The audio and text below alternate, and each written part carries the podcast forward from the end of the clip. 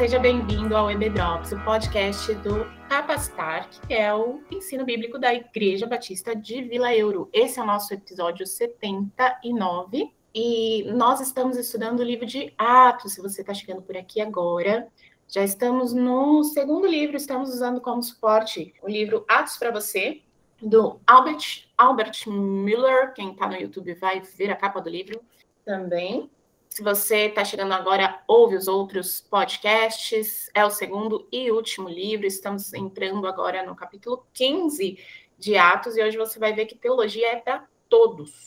É isso aí, pessoal. Aqui é o Adelson falando. Sejam bem-vindos a mais esse EB Drops. É um prazer estar novamente com vocês. E vamos então, como a Tog mencionou, né, começar a falar um pouquinho do capítulo 15. Se vocês ouviram o podcast anterior, nós vamos ver que uh, Paulo e Barnabé, eles tinham saído de Antioquia, da Síria, e partido numa viagem missionária e passaram por diversas cidades. E agora no capítulo 15 nós temos eles voltando novamente para a igreja que havia enviados eles naquela missão, nesta missão, na verdade. Então eles retornam para essa igreja e chegando lá existe uma movimentação bem complicada acontecendo. O que seria essa movimentação? Ah, havia um problema relacional ali, por quê? Havia alguns irmãos Uh, conhecidos como um grupo de judaizantes, que seriam judeus ortodoxos que levavam muito a sério a prática da lei de Moisés, né?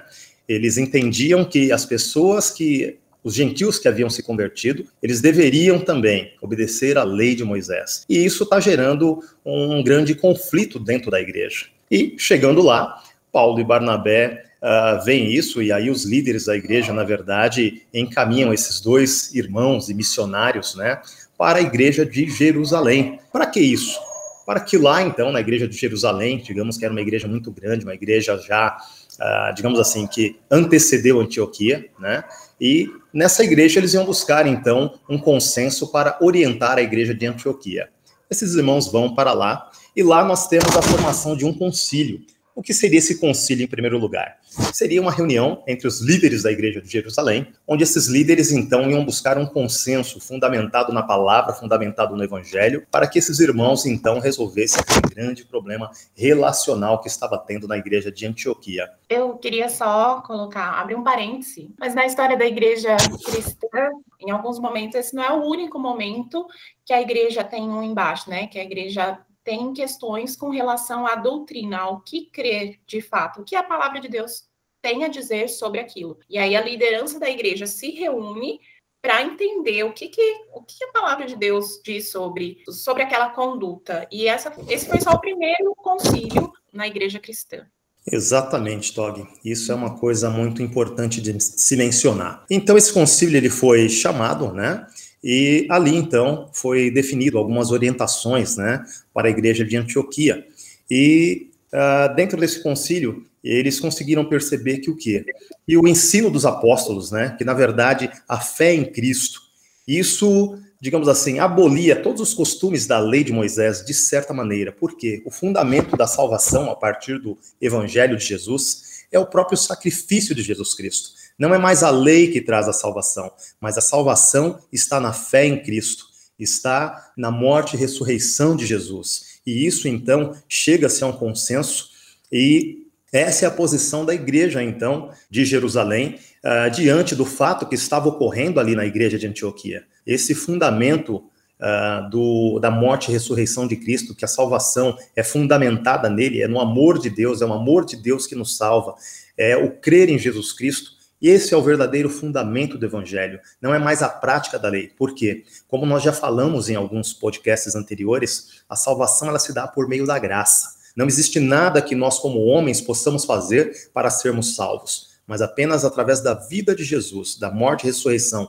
e na fé nele é que nós conseguimos a salvação. Então, Dentro desse concílio se chega nessa decisão e então Paulo e Barnabé leva, né, essa posição para a igreja de Antioquia e nós vamos ver, né, o resultado disso logo depois que a Pog fizer uma observação. Só queria trazer para os nossos dias, né, e lembrar que sempre que a gente adiciona alguma condição à salvação que não seja a cruz de Cristo, ou compreender Cristo como Salvador, entender que ele morreu ressuscitou pelo nosso pecado, toda vez que a gente adiciona qualquer condição a mais, é uma heresia. A gente está mudando o evangelho de fato, mudando o, o evangelho real. Então, se eu compreendo que eu preciso de Cristo, mas fazer boas obras para ser salva, eu estou mudando o evangelho real, né? Se eu compreendo que eu preciso não só da expiação e da cruz de Cristo, mas que eu também preciso provar isso através de qualquer meio,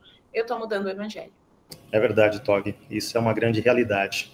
Uh, diante de tudo isso que estava acontecendo na igreja, quando os apóstolos Paulo e Barnabé voltam ali para Antioquia, então eles reúnem a igreja. Então nós podemos imaginar, né, a expectativa de todo aquele povo que estava esperando uma posição, né?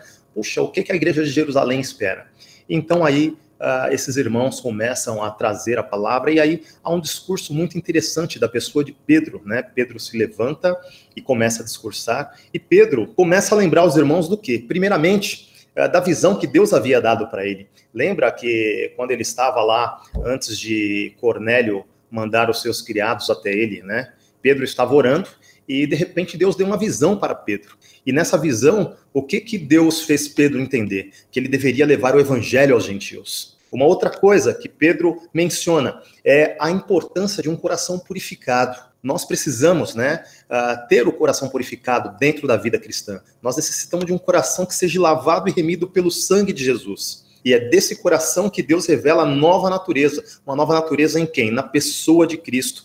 E uma outra coisa que ele deixa muito claro é que a partir desse momento não vai existir mais distinção entre o judeu e o gentil porque Deus igualou essas duas, ah, digamos assim, classes de pessoas, vamos chamar desta forma. Os judeus, a princípio, eram as pessoas elegíveis para a salvação, e Deus, na verdade, depois estendeu isso aos gentios. Só que, na verdade, Deus não fez distinção nenhuma, coloca os dois no mesmo patamar, porque ah, os dois povos dependem totalmente do que? Da graça de Deus para alcançar a salvação. Então Deus, na verdade, havia derrubado o muro que separava essas etnias e falou: não, agora é todo mundo igual. E o que prova isso é que tanto para aqueles judeus que se convertiam, para com os gentios que também se convertiam, nós vemos o quê? Se nós pegarmos os capítulos anteriores de Atos, nós vemos o Espírito Santo né, se manifestando, tanto nos judeus que convertiam, quanto também nos gentios que se convertiam. Então, o Espírito, Espírito Santo era o selo que Deus colocava, era a autenticidade da presença de Deus na vida daquelas pessoas. E aí nós vemos que existe esse discurso de Pedro, e aí depois nós vemos que Tiago também entra nessa discussão e pega e fala que também houve um cumprimento né, na pessoa de Jesus de uma profecia antiga que está lá no livro de Amós. Então, tudo isso, para quê? Para que as pessoas ali da igreja de Antioquia entendessem que não é mais a lei que tem que reger a nossa vida, mas agora nós vivemos pela graça, a graça de Deus, uma graça salvadora, uma graça que redime o pecador. Como a Tog sempre fala, o que que isso tem que nos fazer pensar hoje em dia? Primeiramente, né, em alguns momentos dentro da igreja, a gente muitas vezes acaba agindo como esses irmãos, né, esses judeus extremamente ortodoxos. Queremos criar leis, queremos criar imposições, né, Uh, vamos dar um exemplo. Puxa, o Adelson acha que o correto é que todo mundo vá de camisa preta para a igreja. Então, quem não for, não é espiritual, não pode receber a salvação. E na verdade não é isso. Nós não podemos colocar sobre as pessoas aquilo que nós achamos. O que deve definir a nossa maneira de se portar, a nossa maneira de conduzir o culto, sempre é a palavra de Deus. A lei não nos promove nada, pelo contrário, a lei sempre nos mostra o quê? Naquilo que erramos. A lei, na verdade, ela sempre serve para, na verdade, nos trazer condenação. Agora, o importante que está acontecendo ali é que os apóstolos estão falando, gente, ali ela existe e ela tem a sua importância. Mas existe alguém acima da lei, a pessoa que veio e cumpriu toda a lei, e essa pessoa é Jesus Cristo. E ele oferece salvação a todo aquele que crê. E a prova disso é que Deus tem salvado tanto judeus como gentios. E Deus está chamando todo esse povo para a sua igreja para formar a nova nação santa, onde toda tribo, povos e raças serão eleitos para servir a Deus. Basta aceitar o sacrifício de Jesus Cristo. Basta reconhecer a Jesus Cristo como Senhor e Salvador da sua vida. Será que muitas vezes não temos criado condições para aqueles irmãos que estão à nossa volta, querendo muitas vezes fazer prevalecer a nossa vontade? Porque é isso que nós vemos nesses irmãos. Assim como aconteceu ali na igreja de Antioquia, muitas vezes nós vemos hoje em dia né, em algumas igrejas acontecendo coisas dessa forma. você só é crente se você se comportar de tal maneira. Não.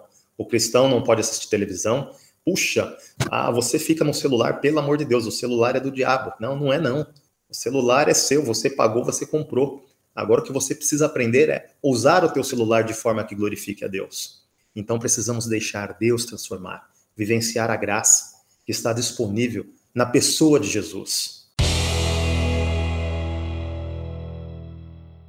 Uma das coisas legais desse capítulo, e com relação ao, ao, concílio e aos primeiros concílios, e a forma como a igreja que estava se iniciando resolveu esses problemas, né? A gente precisa lembrar que naquela época, hoje a gente tem muita coisa, a gente tem uma teologia já construída, é, a gente tem, já teve muitos estudiosos, a gente teve várias escolas teológicas, já hoje a gente tem acesso à informação, e naquela época os cristãos, eles estavam ainda tentando entender, né, o, o que é o evangelho, a gente também é, não pode ter uma visão condenatória, assim, né, ah, esses fariseus também, colocar um peso, não, eles estavam tentando entender, e o legal é perceber isso, que é, tinha a opinião dos fariseus, e aí também eu quero fazer um resgate à palavra ortodoxa, porque às vezes a gente também olha para ela com uma visão negativa e, e ortodoxia Sim, é não é ruim, a ortodoxia é boa, ortodoxo é.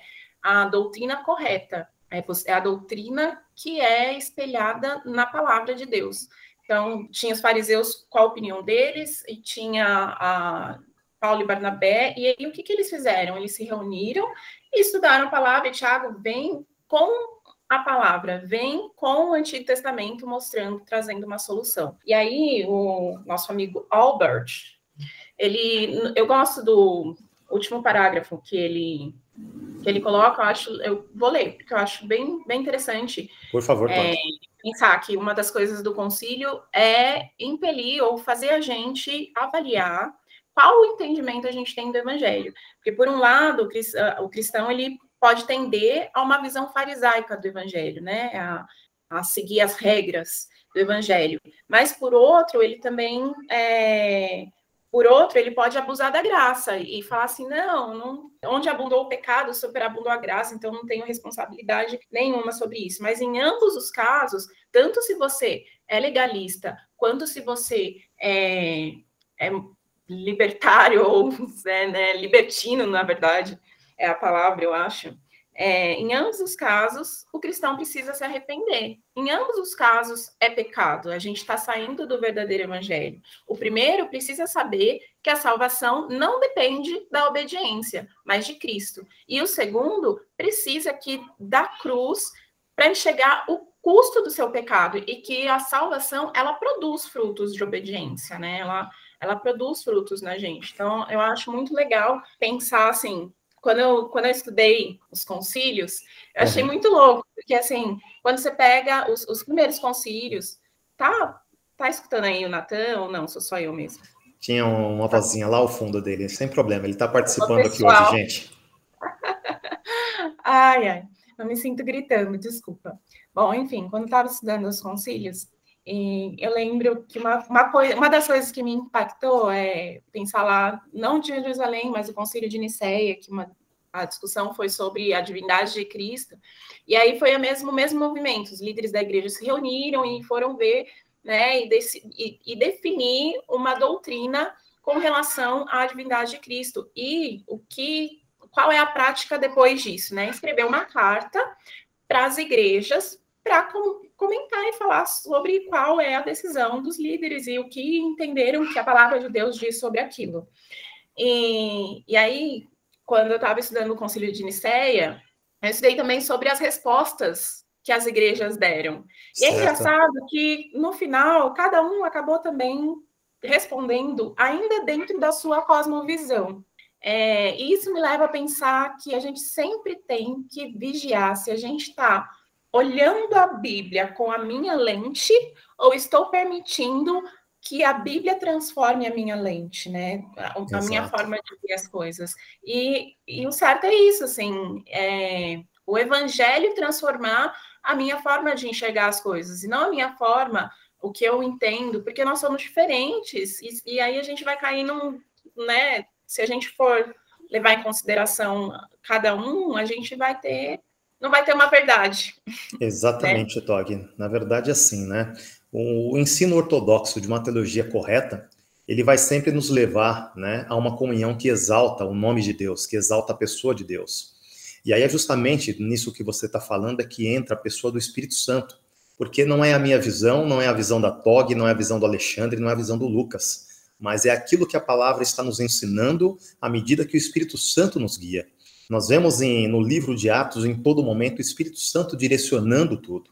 O Espírito Santo é Deus presente nas nossas vidas. Então, esse Deus soberano que nós cremos, é Ele quem deve nos direcionar em todo momento. Ele nos dá a direção correta. Porque a palavra, se o Espírito Santo não abrir o nosso entendimento, nós não temos essa capacidade de compreensão dela. Né? Mas o Espírito Santo ele traz essa palavra à luz e ele traz também um consenso à igreja de Deus. Então nós precisamos dessa direção, precisamos dessa intimidade com o Espírito Santo. E como nós temos visto aí no livro de Atos, de Atos, como que nós conseguimos isso? Através de uma vida de comunhão, de oração, de leitura da palavra e de vivência realmente uns com os outros, né? A comunhão, uhum. ela nos leva ao crescimento espiritual. A partir do momento que eu começo, né, a me envolver no meio da igreja de Deus juntamente com os meus irmãos, Espírito Santo vai trabalhando no nosso caráter e vai moldando e vai ajustando o corpo de Cristo para que ele possa trabalhar e produzir frutos que glorifiquem o nome do Senhor. Lógico que tudo isso tem que estar fundamentado no estudo da palavra, no louvor a Deus, né? Nós já estudamos no podcast anterior essa questão, né? Uh, essa vida de oração, ela tem que ser muito intensa uh, nas nossas vidas. Nós precisamos nos dedicar a isso, ao estudo da palavra e à oração. Nós vemos que, na verdade, a verdadeira comunhão, ela tem que nos levar a isso daí. Né? A gente até brincou, eu e a Lei, quando a gente estava falando que hoje em dia a gente fala de comunhão, o povo já pensa naquela mesa farta, né? Cheia de bolo, de pizza, refrigerante, vamos que vamos, aquele muco-vuco, e na verdade não é nada disso. Quando os uhum. cristãos se reúnem, a primeira coisa que deveria fluir das nossas vidas é a oração, é as experiências com Deus, é o compartilhar da palavra. A comida é uhum. é muito boa e ela pode existir também, lógico, meus amados, mas ela não é o fundamento. A verdadeira comunhão é quando eu consigo, né, uh, de alguma maneira, contribuir para o crescimento espiritual do meu irmão. Né, seja através da minha oração, seja através de um compartilhar de um versículo que falou comigo, e assim por diante. Nisso a igreja de Deus vai se movendo, vai crescendo, ela vai tendo a dinâmica, e é o Espírito Santo que produz tudo isso. Né? E aqui no capítulo 15 é justamente isso que nós estamos vendo. Né? Essa ação dele, havia um problema na igreja, é, como a Tog falou, a gente não pode condenar né, os judeus ortodoxos. Eles tinham o zelo deles. Lembra lá de Paulo no começo, antes da sua conversão? Ele fazia tudo pensando que o quê? Pensando que estava fazendo para Deus, pensando que estava fazendo melhor para Deus, pensando que estava protegendo a igreja de Deus. E muitas vezes, até mesmo no meio da igreja hoje em dia, algumas pessoas erram pensando que estão fazendo o melhor. Mas muitas vezes é o melhor dentro da sua visão, não dentro da visão de Deus. E é por isso que nós precisamos deixar Deus nos direcionar. Né? Uhum tudo tem que ser movido pela pessoa de Deus, através do Espírito Santo que habita nas nossas vidas. Né? A palavra fala que, uh, por mais que sejamos bons, né, uh, nós não somos capazes de fazer o melhor. Essa é a grande, digamos assim, um, um resumo bem simples, mas seria isso aí. Né? Mas é. Deus não, Deus consegue nos direcionar de uma forma maravilhosa e nos leva a uma comunhão verdadeira que glorifica o seu nome. Perdão, Tog, eu te cortei. Não, imagina. Só para é sistematizar o que a, essa resposta, então, dos líderes a, da igreja trouxe para a gente, né, como ensinamento. Ah, teve concílio, foi feita uma carta, e aí a igreja de Jerusalém enviou de volta Paulo, Barnabé Silas é, para a igreja de Antioquia com a resposta, e o Adelson já falou aí que né, teve grande alegria, mas só para a gente sistematizar e ter lições dessa carta. Em primeiro lugar, é legal a gente perceber que a carta e a resposta dos líderes refletia uma preocupação com a mente e o coração daqueles novos convertidos. Né? Não só o Espírito Santo ele direcionou, porque a, a, preocupação inicial, e aí a gente também pode pensar sobre como a gente vê as coisas hoje em dia, era se eles deveriam ou não ser circuncidados. Então, uma demonstração externa, né? Uma marca externa. E, e aí os líderes da igreja vêm com uma preocupação com a mente e o coração, de como, de como esse peso refletiu sobre a mente e o coração daqueles novos convertidos. E, e, a carta também traz uma recíproca, né? Se por um lado esses fariseus trouxeram peso, por outro, os novos convertidos também é, têm que se preocupar com os cristãos judeus, né? Que tem essa, essa prática desde muito tempo. Então, mostra uma preocupação mútua, né? E aí, de novo, eu trago a, a transformação é de dentro para fora. Às vezes a gente está preocupado com marcas externas e a preocupação é de dentro para fora.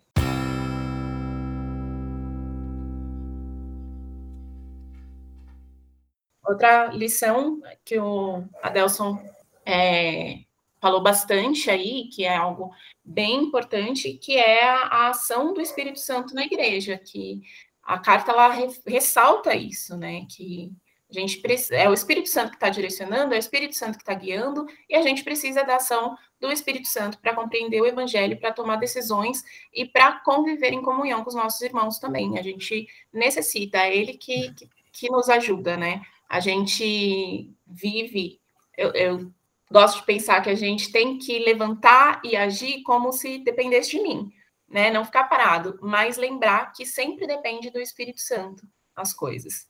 Por último, mas não menos importante, na verdade, eu acho que é uma das partes mais importantes que eu queria falar e ressaltar, é essa questão da teologia verdadeira, da teologia correta, resultar em adoração e comunhão, em adoração concreta e comunhão concreta. Eu queria falar sobre uma ideia que a gente tem na igreja cristã, que teologia é para um grupo seleto de pessoas né? É para o seminarista, é para o pastor, é para o missionário. A gente tem um estereótipo de quem estuda teologia. As pessoas olham para mim e, de repente, não sou uma pessoa que estudou teologia para você, na sua mente, mas eu estudei e eu amo estudar teologia.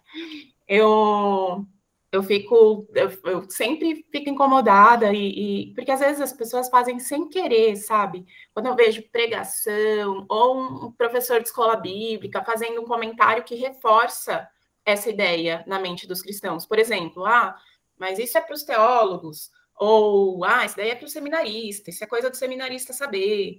Ou então, é, ah, é, quando apresenta dois livros, ah, você pode ler esse livro aqui que é mais fácil, agora esse daqui é para quem quer estudar teologia. É, irmãos, teologia é para todos, é para todo mundo. A teologia é o entendimento da palavra de Deus. É e a teologia, ela se concretiza numa prática de acordo com a palavra de Deus. A teologia, a, a ação, né? Também tem é outra ideia que tem na igreja. Parece que tem as pessoas que fazem e as pessoas que estudam. Vamos parar com isso também, porque é uma coisa só. Se a pessoa só faz e não entende a palavra de Deus, é só ativismo, na grande maioria das vezes. Se a pessoa só estuda e isso não gera nenhuma prática, também é ativismo. Então, é, são ideias que a gente tem que parece que é, é gente, a reforma protestante, ela veio para quebrar isso. Ela veio para quebrar essa coisa de que alguns estudam e outros recebem. A gente está aqui no EBDrops e falando, não é porque a gente sabe mais, não é porque a gente tem mais conteúdo, mas é, é uma questão de dom só, porque eu entendo que dentro dentro daquilo que Deus me direciona a fazer, uma das coisas é ensinar, e eu tenho, eu entendo que tenho dom de ensino. E aí a gente volta lá para a história de Estevão.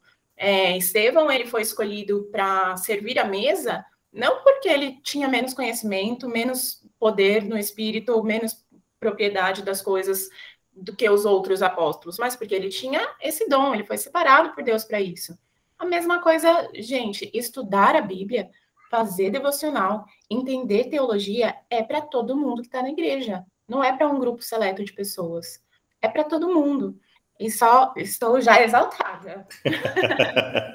só para encerrar esse antes de eu ir para o próximo tópico, encerrar. É... Eu tentei até achar uma tirinha que eu vi uma vez, era uma tirinha do, do Snoopy, do Charlie Brown, assim era o Charlie Brown olhando a chuva cair, assim, uma chuva torrencial, e aí ele, eu não lembro direito, tentei achar para, mas é mais ou menos isso. Uma chuva grande, ele falando, nossa, que chuva, tomara que o mundo não acabe agora. E E aí a, a menininha, que eu não lembro o nome, falava para ele assim, não, Charlie Brown, Deus prometeu que o mundo não acabaria mais em chuva, e, e ele deu a sua promessa através de um arco-íris, e começou a dar uma lição para ele sobre a chuva. E ele fala assim, nossa, me sinto em paz agora. E, e aí ela responde, isso é o que a teologia de verdade faz. E, e, é isso, sabe? Entender a Bíblia, entender teologias, doutrinas cristãs, vai gerar prática na sua vida. É, e você pode falar assim, ah, eu não gosto de teologia, ou teologia não é para mim. Ou tem até pessoas que, e também não entendo isso, seminários que, que ou escolas teológicas, que a pessoa entra e fala assim, ah, aquele ali foi fazer teologia e, e desviou da fé. Gente, isso daí não é teologia para mim, desculpa, tem que rever esse conceito de escolas teológicas, de, de seminários que. Porque não é possível você estudar a Bíblia não, não, não tem essa ideia. Tem que estudar a Bíblia e gerar prática, e, e direcionado pelo Espírito Santo, é, só vai gerar frutos na sua vida. Frutos positivos, né, Tog? É justamente isso, né? Uh, na verdade, a palavra, né, ela traz transformação ao nosso caráter. Se queremos servir a Deus, né, uh, nós precisamos nos envolver com essa palavra, porque nela está contida toda a vontade de Deus para a nossa vida. Então, como que eu vou saber a vontade de Deus para minha vida se eu não conhecer a sua palavra? E é o que a Tog está falando. Na verdade, a palavra de Deus ela foi escrita por homens simples para pessoas simples, que somos nós. Lógico que tudo isso dentro de um contexto direcionado pelo Espírito Santo de Deus, né, e por pessoas capacitadas, mas a palavra de Deus ela está aberta para todos, né? Cabe a mim e a você buscar. E ela mesmo fala, né, se nós buscarmos com o nosso coração, Deus vai esclarecer cada ponto da palavra para a sua vida. Então nós precisamos fazer isso, né? Esse é um desafio. A palavra é o alimento, né, para o nosso espírito. Assim como nós precisamos do alimento físico, né, para manter o corpo físico aí estruturado, a mesma coisa. O nosso ser espiritual precisa da palavra também para se manter firmado de pé e para caminhar nessa vida para a qual nós fomos chamados, que é uma vida né, com Deus, uma vida para o louvor e adoração do Senhor. Então nós precisamos nos desafiar dia a dia a fazer esse estudo, né? essa teologia que a Tog está falando, que é muitas vezes, em alguns momentos, digamos assim, né, difamada, digamos, né, a palavra, mas nada, a teologia é algo que é para todos, como a Tog mesmo já afirmou. Isso é muito importante. E só fazendo um parênteses aí, gente, muito rápido também, uma coisa interessante que a Tog comentou é sobre essa preocupação que os apóstolos tiveram com os novos convertidos. Isso deve também existir nas nossas vidas, porque muitas vezes assim, a pessoa chega na igreja e parece que nós, como cristãos mais antigos, queremos que essa pessoa seja transformada num estalar de dedos. Porque nós nos esquecemos, né, que nós muitas vezes, vou falar agora da minha pessoa, tá?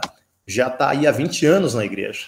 Então, o que eu sou hoje é fruto do trabalho de 20 anos, de que Deus já vem moldando o caráter desse negão. E olha que tem muito ainda para ser transformado, viu, meus irmãos? E muitas vezes parece que a gente se esquece disso e pesa na vida daqueles irmãozinhos, né, daqueles jovens que se converte agora. Pô, como que você não sabe isso? Meu, mas como você errou nisso? E não podemos fazer assim. Lembre-se sempre, você já foi um novo convertido. E como nós errávamos, né? Ou talvez como nós ainda erramos, mesmo com todo esse tempo que nós temos dentro da igreja. Então nós precisamos primeiramente sempre olhar para a nossa vida, lembrar das nossas limitações, lembrar do quanto nós dependemos de Deus, para depois nós começar a olhar a vida dos nossos irmãos e se preocupar com eles, falar: "Puxa, o que que eu posso fazer para acrescentar algo na vida do meu irmão, assim como Deus tem acrescido na minha vida?" Precisamos cuidar, meus amados, dessas pessoas que estão se achegando à igreja de Deus. Eles são pessoas como nós, que vêm de diversas diversos ensinamentos, vamos falar assim. Então, assim como nós um dia fomos trabalhados por outras pessoas, nós precisamos também trabalhar na vida desses irmãos e fazer com que eles cresçam para a glória do Deus.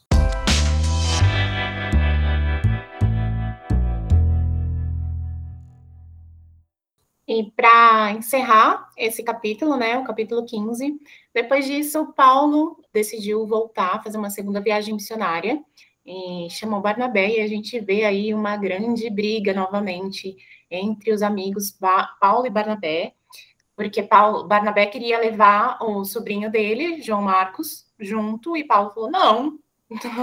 Esse, cara não tá esse aí, é, esse aí que já deixou há dois anos atrás a gente na mão, não vamos levar. E, e aí é legal pensar de novo na diversidade do corpo de Cristo. E, e o autor ele coloca, Lucas ele não, não coloca juízo de valores. Ele não coloca assim, olha, Barnabé estava certo, Paulo estava certo. Por um lado, Barnabé estava dando uma segunda chance para João Marcos. Ele estava exercitando o perdão e acreditando novamente naquela, na, naquela pessoa, né? E como nós podemos e devemos fazer isso com, com as pessoas, não, não é, resumir uma pessoa por um erro que ela cometeu, né? Dar, dar segundas chances às pessoas. E, e, a gente sabe que essa segunda chance foi importante, porque lá na frente, lá em 2 Timóteo, o próprio Paulo reconhece como João Marcos é importante no ministério. Né? O próprio Paulo pede para trazer João Marcos, porque ninguém é importante no ministério. Então, deve ter tido efeito essa segunda chance que Barnabé deu para João Marcos. Mas, por outro lado, é, Paulo também não estava errado. Ele sabia que a viagem ia ser uma viagem é, dura, uma viagem com perseguição, uma viagem perigosa, e ele precisava de pessoas preparadas, pessoas firmes, pessoas que ele sabia que ele ia poder contar com elas durante a viagem. É, e aí, o levantamento aqui é a gente pensar, né? É, irmãos, nós somos diferentes. E vai ter alguns momentos na, na nossa vida cristã que a gente vai ter condutas diferentes, e eu creio que Deus estava usando também essa diversidade de pensamento é, de Paulo e Barnabé, inclusive para alcançar mais pessoas ao mesmo tempo, né? Mais uma vez, Deus ele ele espalhou a igreja, né? Para alcançar mais pessoas. É, o que foi ruim nessa situação foi a questão da briga entre Paulo e Barnabé. Eles poderiam é, ter tido essa, esse entendimento de que eles tinham opiniões diferentes sobre algo, que eles poderiam continuar servindo a Deus, é, dirigidos pelo Espírito Santo, cada um com a sua forma de pensar, e os dois deram um bom resultado, e a gente viu lá futuramente que os dois trouxeram frutos para o reino, cada um, cada qual com, com a sua opinião. Então fica aí a, também essa lição para a gente, né? Vai ter momentos na, na igreja cristã que a gente vai divergir. Ah, hoje em dia, né, a gente vai ter irmãos que pensam completamente diferente da gente, e algumas vezes a gente não vai nem entender, meu Deus, como pode essa pessoa é convertida mesmo e, e pensa dessa forma.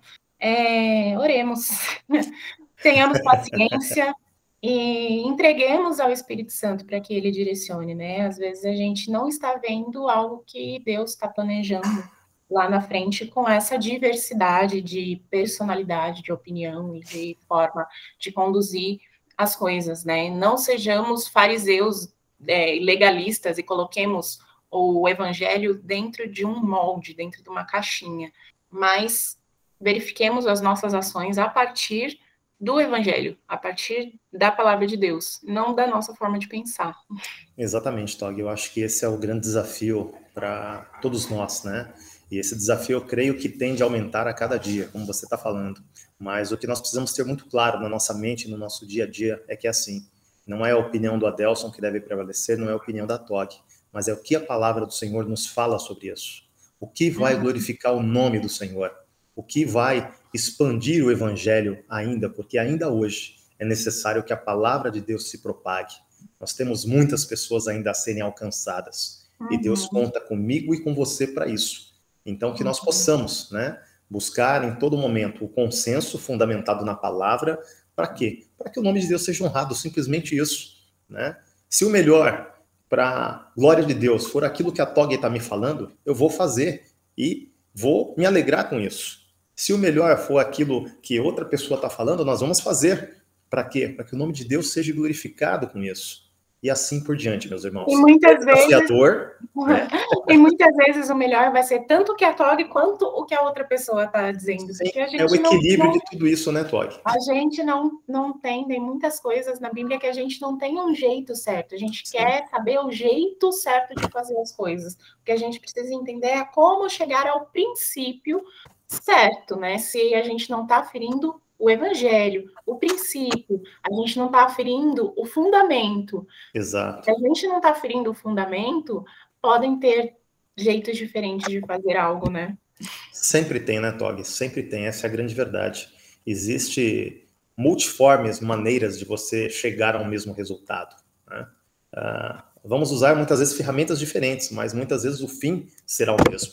Uhum. Mas é o que você falou. Se isso não vai contra o que a palavra nos ensina, se isso não fere a natureza de Deus, se isso não denigre né, a imagem do corpo de Cristo, meu irmão, fique em paz e glorifica a Deus da forma que ele tem te orientado. Né? É. E lógico, a gente tem que também pensar no quê? Em sempre agir de uma forma que a gente não escandalize os nossos irmãos. Isso é algo que também nós precisamos ter em mente. Né? Uhum. A palavra nos ensina isso, mas eu creio que o Senhor dá sabedoria ao seu povo. Então, se você uh, pedir orientação dele, ele sempre vai te conduzir a uma maneira que você possa fazer aquilo que ele quer de uma forma dinâmica, responsável e de uma forma que realmente uh, haja paz em meio ao corpo de Cristo. Né? Então nós temos que ficar tranquilos. O Espírito Santo ele guarda a sua igreja, ele protege, ele dá direção. Então fique em paz referente a isso. Creia na palavra, peça direção a Deus, ore, deixe Deus transformar o seu caráter e você vai ver que o resultado vai ser sempre positivo e o nome de Deus vai ser honrado através das nossas vidas. Amém. É isso mesmo. Gente, muito obrigada por mais uma vez ficar com a gente até aqui. Continue acompanhando, é, aumente o seu conhecimento bíblico e traga para a prática da sua vida cotidiana. Um grande abraço para todos. Falou, pessoal, um grande abraço. Até a próxima.